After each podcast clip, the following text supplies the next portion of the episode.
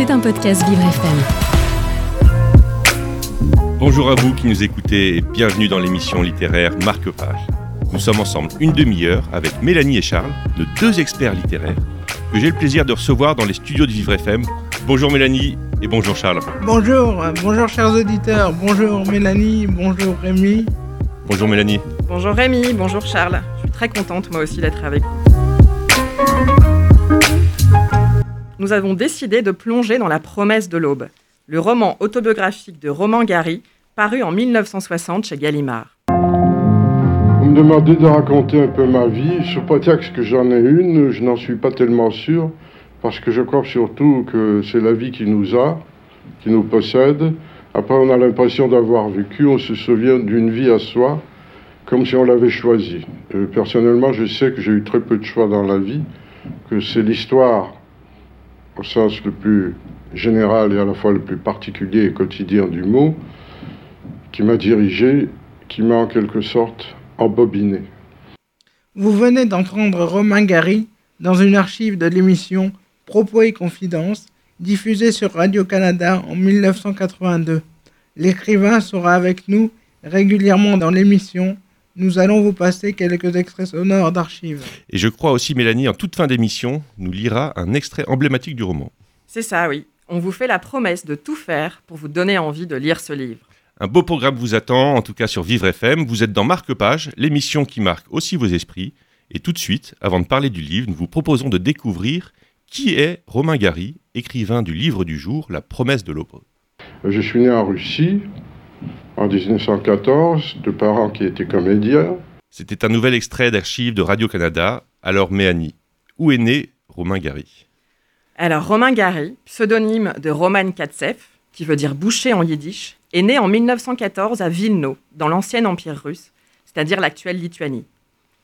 Il est difficile de retracer brièvement le destin de celui qui a été aviateur, résistant, diplomate, romancier, scénariste et réalisateur. Roman et ses parents sont de nationalité russe, puis ils deviennent polonais lorsque Vilno est intégré à la Pologne après la Première Guerre mondiale. Roman et sa mère Mina passent quelques années en Russie, avant de s'établir en Pologne en 1921.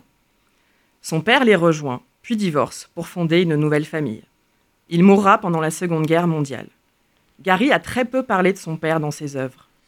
Oui, mais Romain Gary a quand même parlé de, de, de son père euh, par le fait qu'il il, il envoie des, euh, des mandats euh, à sa mère et, euh, et à lui-même pour, euh, pour faire face au crack de 29. D'accord, merci Charles. Alors que sa mère connaît des problèmes financiers, il s'installe près de deux ans à Varsovie. Il s'installe deux ans à Varsovie pour finalement arriver en France, je crois, Mélanie, non? C'est ça, ils arrivent en France en 1928. Mina est persuadée qu'en France, son fils pourra s'accomplir pleinement en tant que diplomate ou artiste. Cosaque un peu tartare matiné de juif, comme il se présente lui-même, Roman arrive en France à l'âge de 14 ans et il s'installe avec sa mère à Nice. Roman, devenu romain, version francisée, est reçu au baccalauréat de philosophie en 1933, avant d'être naturalisé français en 1935. Il poursuit des études de droit à Aix-en-Provence, puis à Paris. Il publie ses premières nouvelles en 1935 dans un hebdomadaire. Alors cet hebdomadaire est Gringoire. Il publie Orage, Au singulier et Une petite femme. Ce sont les deux nouvelles qu'il publie grâce à Gringoire. Il obtient ensuite sa licence en 1938, tout en suivant une préparation militaire. Alors que sa mère souffre de diabète, il doit exercer mille petits métiers.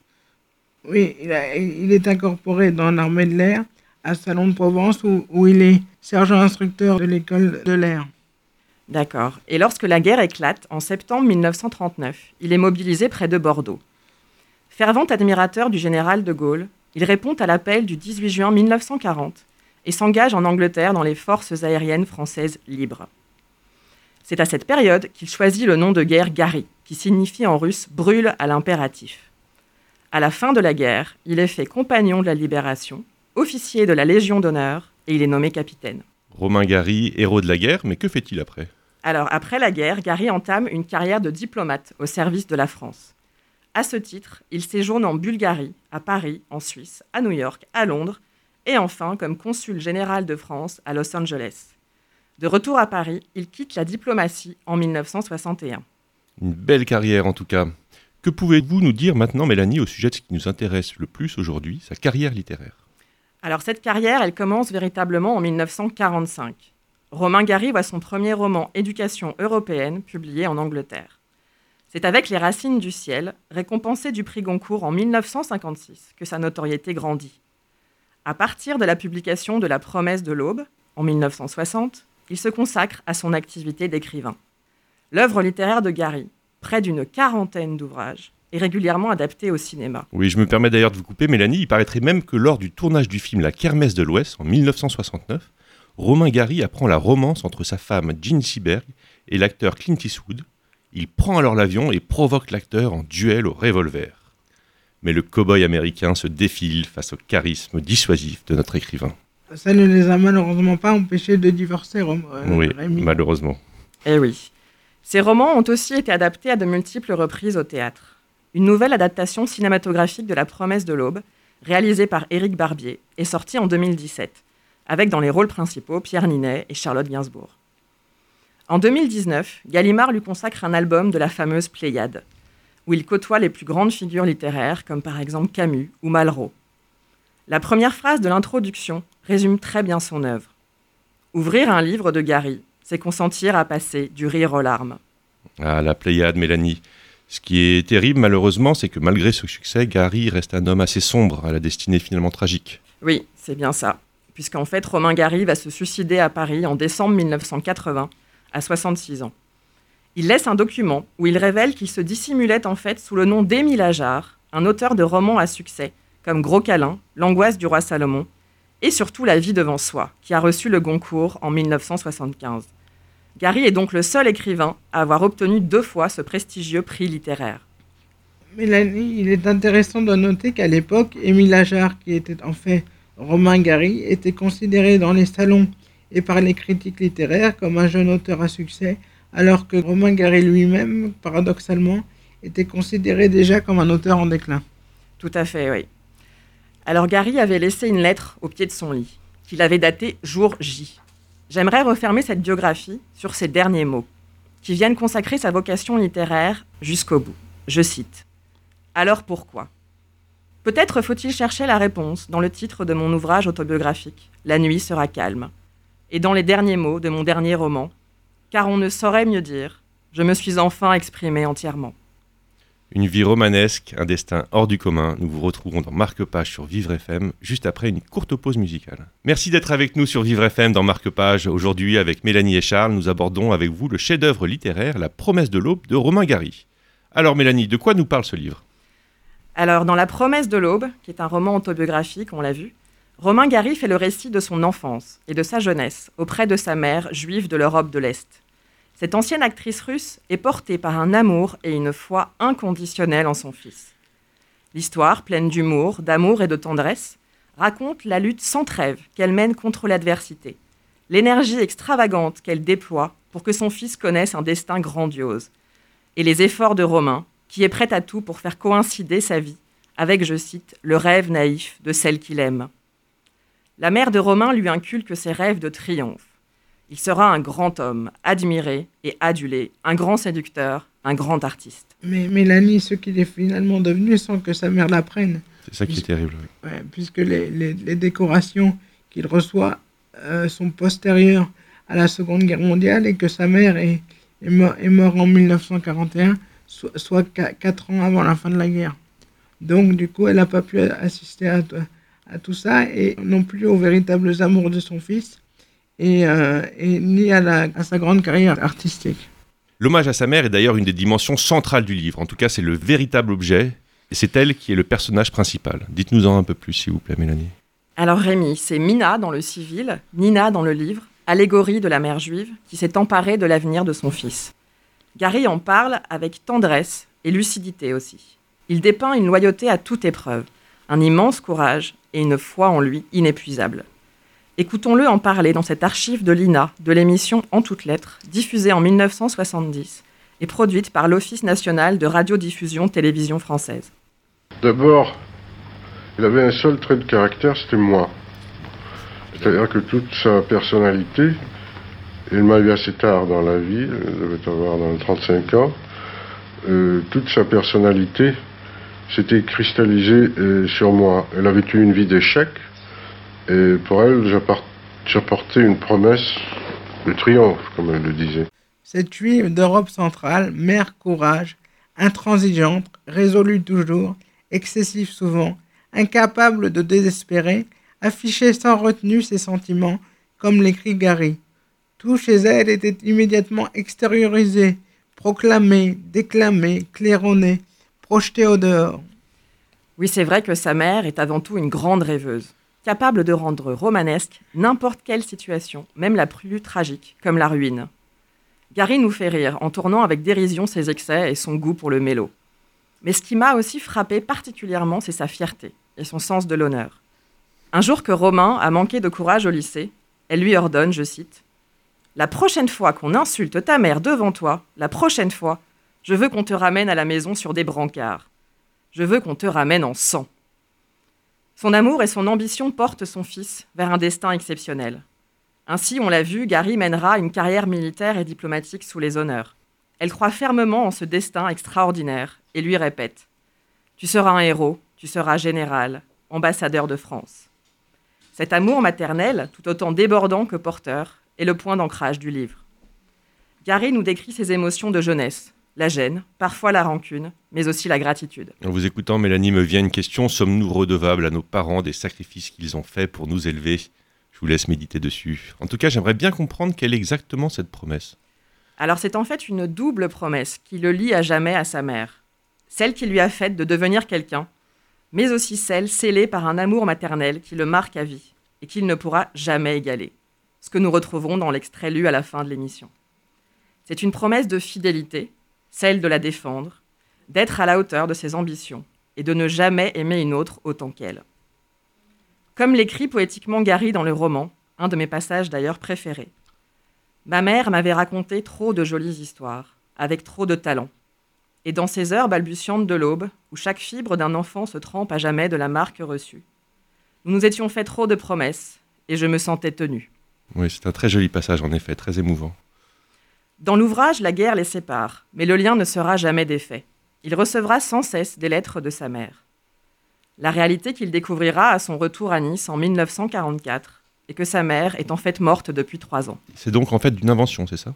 C'est ça. En réalité, il avait appris sa mort en 1941 par un télégramme. Mais je trouve qu'il s'agit d'une très belle invention une métaphore pour décrire la force de sa mère, et surtout le courage qu'elle lui insuffle, même après sa mort. On trouve de très beaux passages dans le livre à ce propos, parmi les plus émouvants. Par exemple, La légende de mon avenir était ce qui la tenait en vie. La mère survit à travers son fils, et c'est sa voix et son courage qui vont le sauver et le porter pendant toute sa vie. Gary écrit notamment Quelque chose de son courage était passé en moi, et y est resté pour toujours. Aujourd'hui encore, sa volonté et son courage continuent à m'habiter, me rendant la vie bien difficile, me défendant de désespérer. Écoutons Gary nous parler de la dernière lettre de sa mère, toujours dans l'émission En toutes lettres en 1970. Sa dernière lettre que j'ai publiée dans l'édition américaine en fin du livre, qui était quelques mots griffonnés au crayon et qui me disait Sois dur, sois fort et continue. C'était souligné. De mon côté, je ne suis pas tout à fait d'accord avec vous, Mélanie. Cet amour excessif le bride et l'empêche de vivre sa vie d'homme. Gary lui-même perçoit les conséquences de cet amour étouffant. Je cite Je ne dis pas qu'il faille empêcher les mères d'aimer leurs petits. Je dis simplement qu'il vaut mieux que les mères aient encore quelqu'un d'autre à aimer. Si ma mère avait eu un amant, je n'aurais pas passé ma vie à mourir de soif auprès de chaque fontaine. Contrairement à, vous, les passages qui m'ont le plus marqué sont ceux fictifs ou réels où Romain Gary décide de s'affranchir de la tutelle maternelle.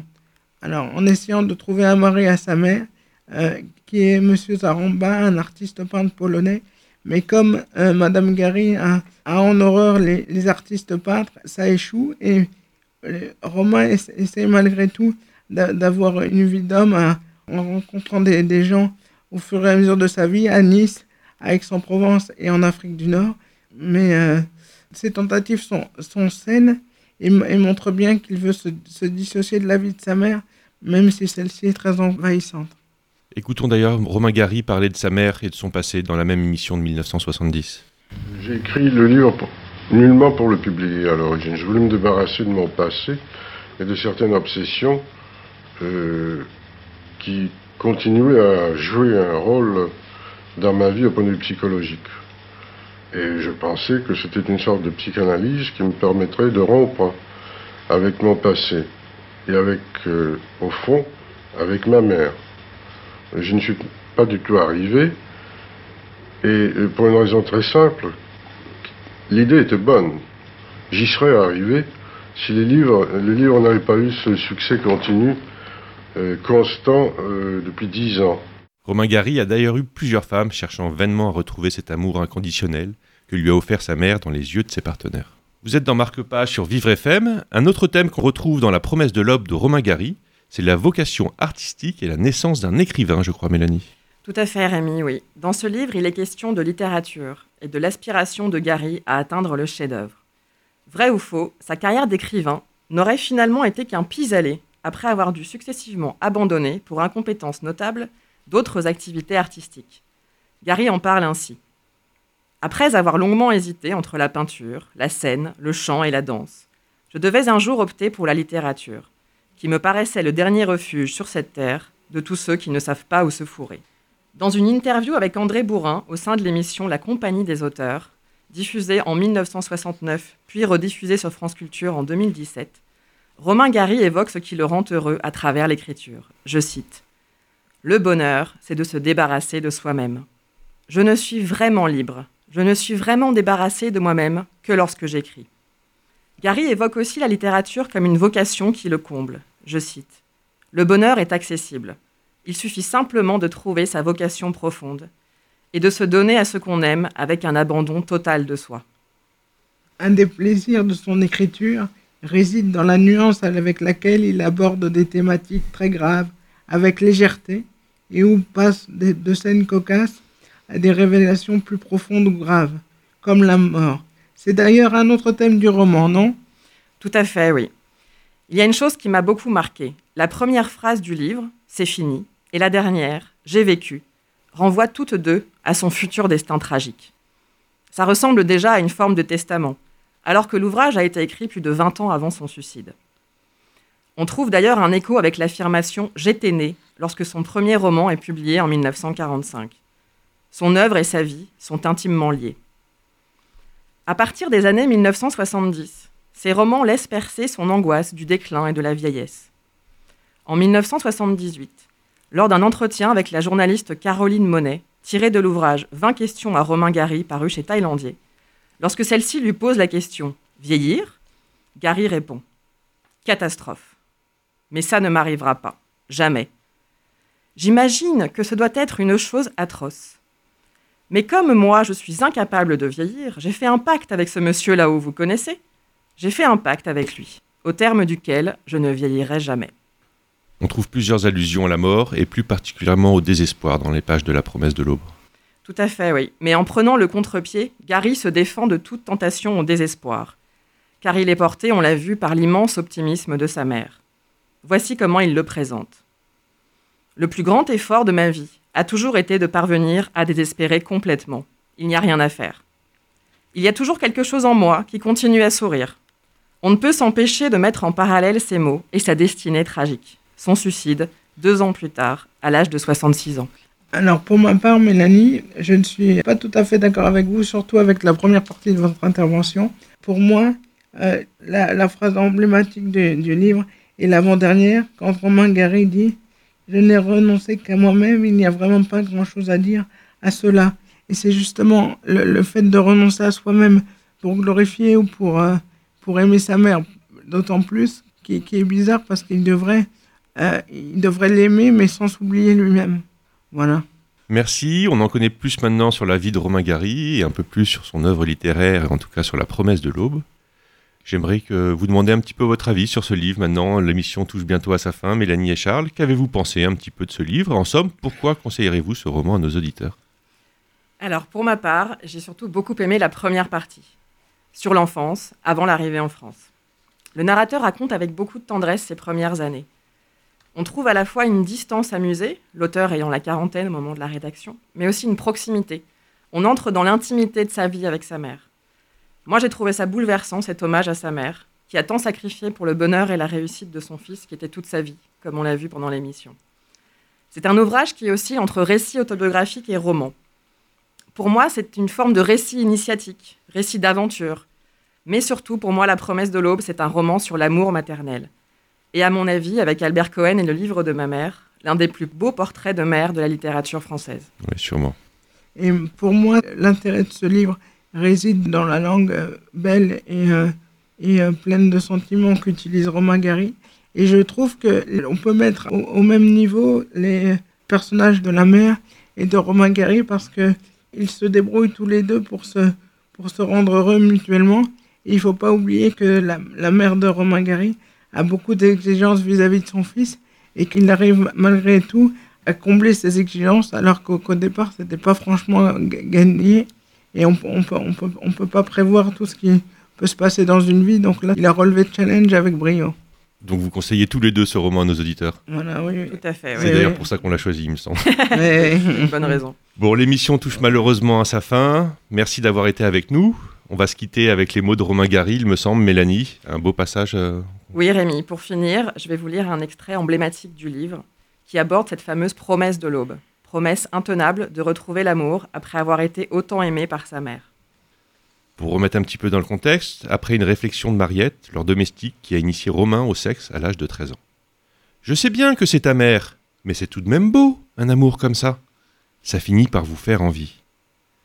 Il n'y aura jamais une autre femme pour t'aimer comme elle dans la vie. Ça, c'est sûr. C'était sûr, mais je ne le savais pas. Ce fut seulement aux abords de la quarantaine que je commençais à comprendre. Il n'est pas bon d'être tellement aimé si jeune, si tôt. Ça vous donne de mauvaises habitudes. On croit que c'est arrivé. On croit que ça existe ailleurs, que ça peut se retrouver. On compte là-dessus. On regarde, on espère, on attend. Avec l'amour maternel, la vie vous fait à l'aube une promesse qu'elle ne tient jamais. On est obligé ensuite de manger froid jusqu'à la fin de ses jours. Après cela, chaque fois qu'une femme vous prend dans ses bras et vous serre sur son cœur, ce ne sont plus que des condoléances. On revient toujours gueuler sur la tombe de sa mère comme un chien abandonné. Jamais plus, jamais plus, jamais plus. Des bras adorables se referment autour de votre cou et des lèvres très douces vous parlent d'amour. Mais vous êtes au courant. Vous êtes passé à la source très tôt et vous avez tout bu. Lorsque la soif vous reprend, vous avez beau vous jeter de tous les côtés. Il n'y a plus de puits, il n'y a que des mirages. Vous avez fait, dès la première lueur de l'aube, une étude très serrée de l'amour, et vous avez sur vous de la documentation. Partout où vous allez, vous portez en vous le poison des comparaisons. Et vous passez votre temps à attendre ce que vous avez déjà reçu. Merci Mélanie, quel beau Merci, passage. Mélanie. C'est la fin de notre émission. C'était la première de Marque Page sur Vivre FM. Merci de nous avoir suivis et à bientôt pour découvrir un nouveau livre avec nous. À Merci, à bientôt. Merci. C'était un podcast Vivre FM. Si vous avez apprécié ce programme, n'hésitez pas à vous abonner.